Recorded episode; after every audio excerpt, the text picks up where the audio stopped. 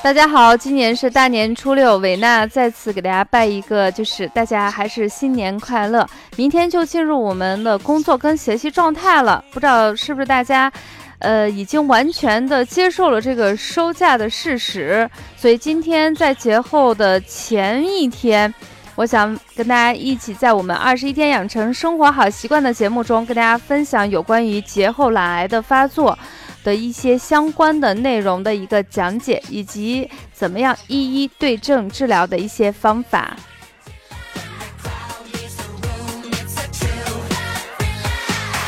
还是一句老话啊，熟悉我们的同志和同学们都知道，如果大家喜欢我们二十一天养成生活好习惯的节目，还是希望大家订阅一下、转载一下、点赞一下，让更多的人受益。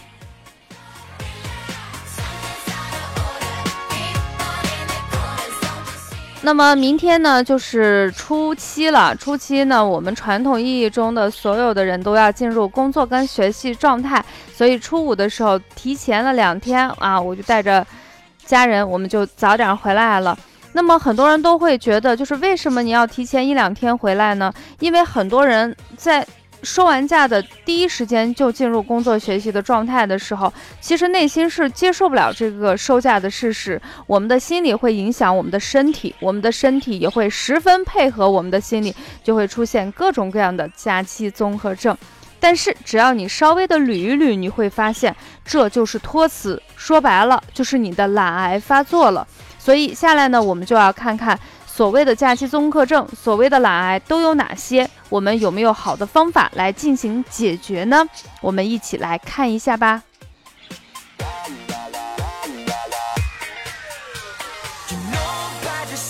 首先，第一个症状呢就是疲劳。有的人很纳闷，就是工作时间长了，学习时间长了，我会疲劳。为什么放假的时候我还会疲劳呢？原因很简单。我们放假的很多人的状态就是长期的上网、长期的打游戏、长期的打麻将、长期的看电视、看碟。所以在这种情况下，你经常做的是简单、重复、单一的一些运动，时间久了以后，你的眼睛会红肿，你的身体会酸痛，整个人的状态就是疲劳。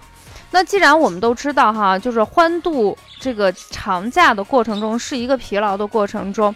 所以建议大家提前一两天就应该回到之前的工作跟学习环境中，把自己从之前过于休闲、过于懒散的环境中强制抽离出来。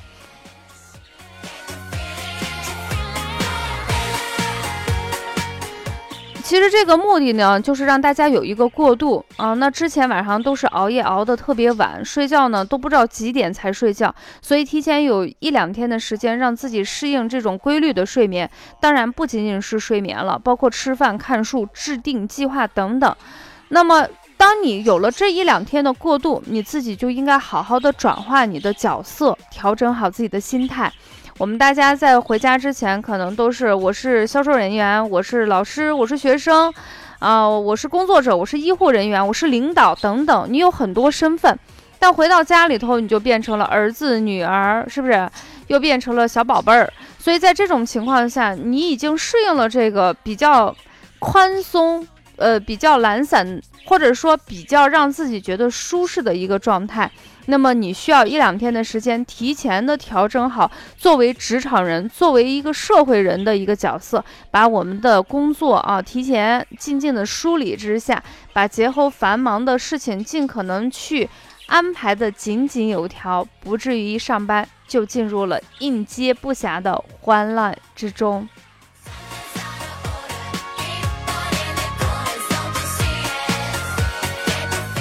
其实这个方法是不是挺简单的？就是提前一两天把自己强制抽离，人是环境的产物，只要在不同的场就有不同的状态。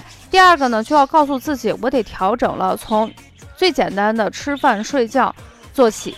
第三个呢，就要告诉自己要转化自己角色，作为一个家庭里头的角色，我们应该怎么去办？作为一个职场的角色，作为一个社会人的角色，我们如何进行面对？把这些事情做好了，捋清楚了，制定清楚了，我们的身体已经配合好了，我们的心理也跟上了。那么像这种疲劳的症状啊，不愿意上班的症状，就会快速的击打掉。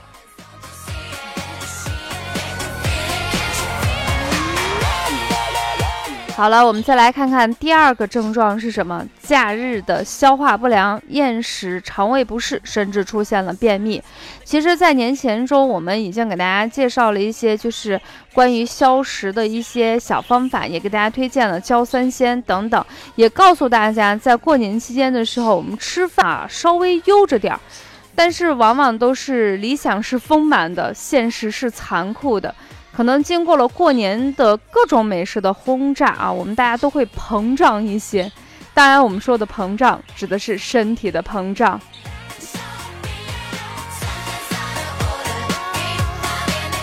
所以，普遍大家都感觉哈，就是假期吃的多，吃的好，睡得又不规律，又睡得晚。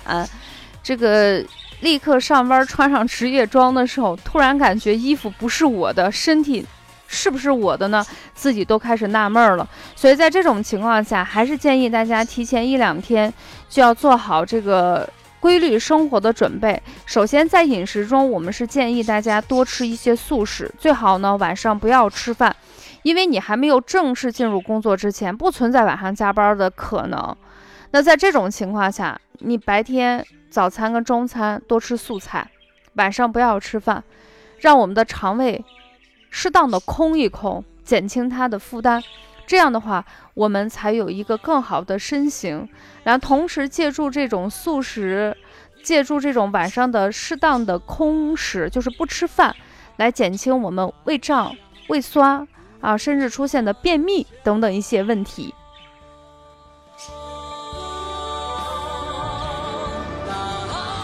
除了这些方法呢，其实，在两千多年以前的《黄帝内经》中也介绍了，在不同的季节，我们的养生方法应该是什么样的。在《黄帝内经·素问·四气调神大论》中有片段是这样介绍的：说春三月，此谓发沉。这个沉代表的是什么？代表的是一种推陈出新，一种朝气的新心态。想要筑城的方法很多，其中有一个最简单的方法就是广步于庭。什么叫广步于庭？说白了，就是在你们楼底下，在你们小区里，在附近的公园里，啊，找一个环境优美、空气清新的庭院。你像前两天刚过雨水节气，啊，陕西的绝大部分地区都下起了春雨贵如油的节奏。那在这种情况下，空气非常的清新，那我们就可以在那里把头发啊散开，穿着宽松的衣服，慢慢的悠闲的散步，让我们的身体跟着我们季节的节奏去走。那不仅在我们的《黄帝内经》中介绍，其实有一本书叫做《老老恒言散步》中也是这样说的：散步者，散而不居之谓。且行且立，且立且行，须得一种闲暇自如之态，说明了我们散步呢，它是随意不拘、悠闲舒适的一种运动，完全没有任何的思想负担，对于任何各个年层的人都是比较适合的。那在这种情况下，经过了我们简单的散步。让我们的气血有序的循环起来，让我们整个人更加的有活力。特别是到了冬天，人吃的又多，活动又少，过年的时候又给自己松了很多劲儿。在这种情况下，提前让自己动起来，让血液循环加快，让我们人更快的适应这种冬天已经过去，春天已经到来的节奏。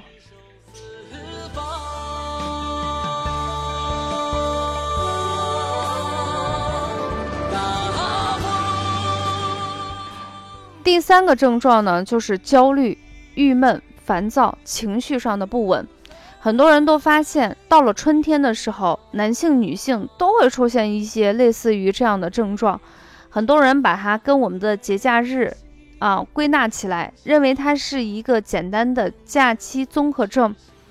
但是有的人会仔细一点点去观察，会发现女性的情绪浮动。在一年四季中，春天是比较常见的。那这又是为了什么呢？其实这个用我们中医来解释是比较明显的。在一年四季中，春天呢是跟我们人体的肝相对应。我们人体的肝主要的功能，第一个就是藏血，第二个管的就是我们的情绪。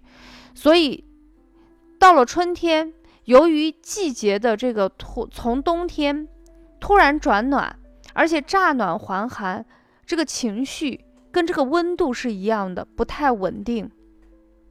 再加上女性的情绪本身就受季节、受外在环境、受内在的修养等等影响非常非常大，所以在初春的时候，由于自己意识没有很好的去调整自己的心理状态跟身体状态，就会出现这种情绪不稳啊、焦虑、郁闷跟烦躁。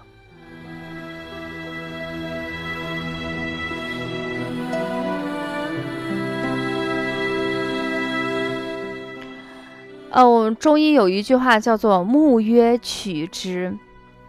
我们人体的肝的功能就应该像木一样，可以伸直，也可以弯曲。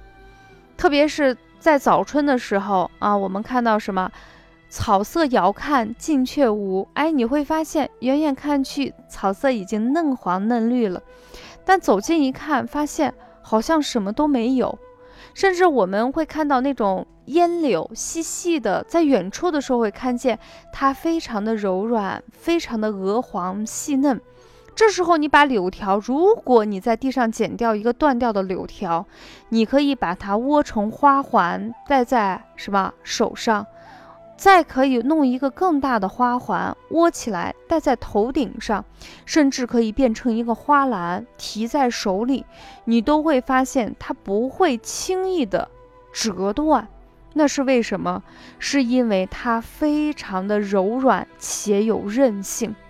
所以在这种情况下，我们身体的情绪调达才会非常的好。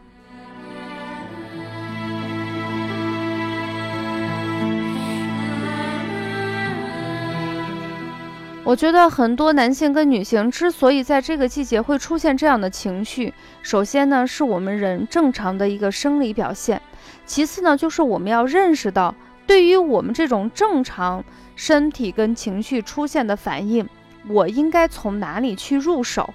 那么对于春天来说，首先入手的就是养肝。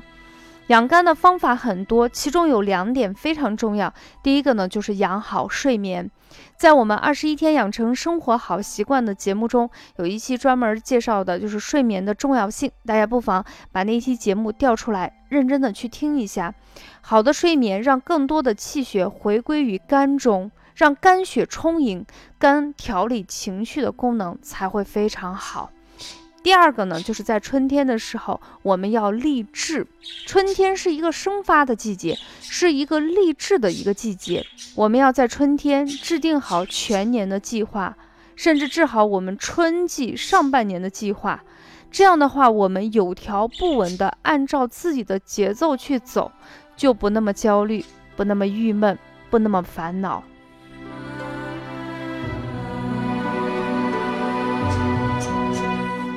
其实，在过年期间，伟娜也是带着自己的父母跟孩子走了很多亲朋好友。嗯，很多人呢总结了一年非常好的收获，但是也有人呢觉得这一年下来干得多、做得少、挣得少，心情郁闷得多。什么原因导致的？方方面面都会导致，但是其中一个最主要的就是你的心态。其实这个心态跟我们肝管情绪的功能是密切相关的。也就是说，一个人在春天一定要立好志向，就跟春天农民拜拜，我们要开始播种，辛勤的劳动就是我们要付出行动。这样的话，到了秋天跟冬天，我们才有收获的可能。所以春天要管理好我们情绪，就是不能光想，得行动，要立刻马上的去行动。这样的话，你才能缓解你心里那种只想不做的焦虑。郁闷和担忧。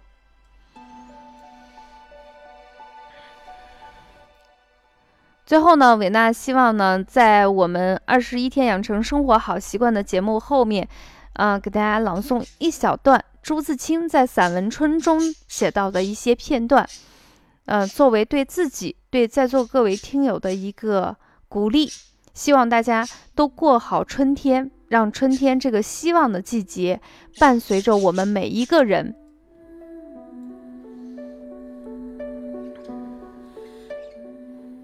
春，朱自清。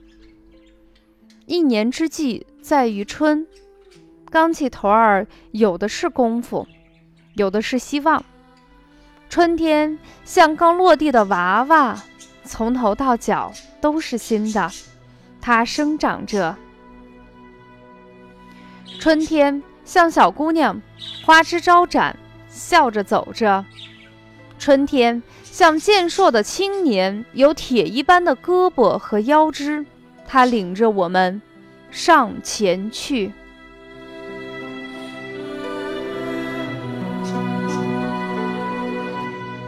既然春天是一个励志的一个节气，是一个发尘的节气，希望每一个人今天开始制定自己全年的计划，制定我们计划之后就要立刻的去行动。期待着我们辛勤的劳作，到了冬天，我们有一个更好的收成。感谢大家的收听，欢迎下期节目，我们不见不散。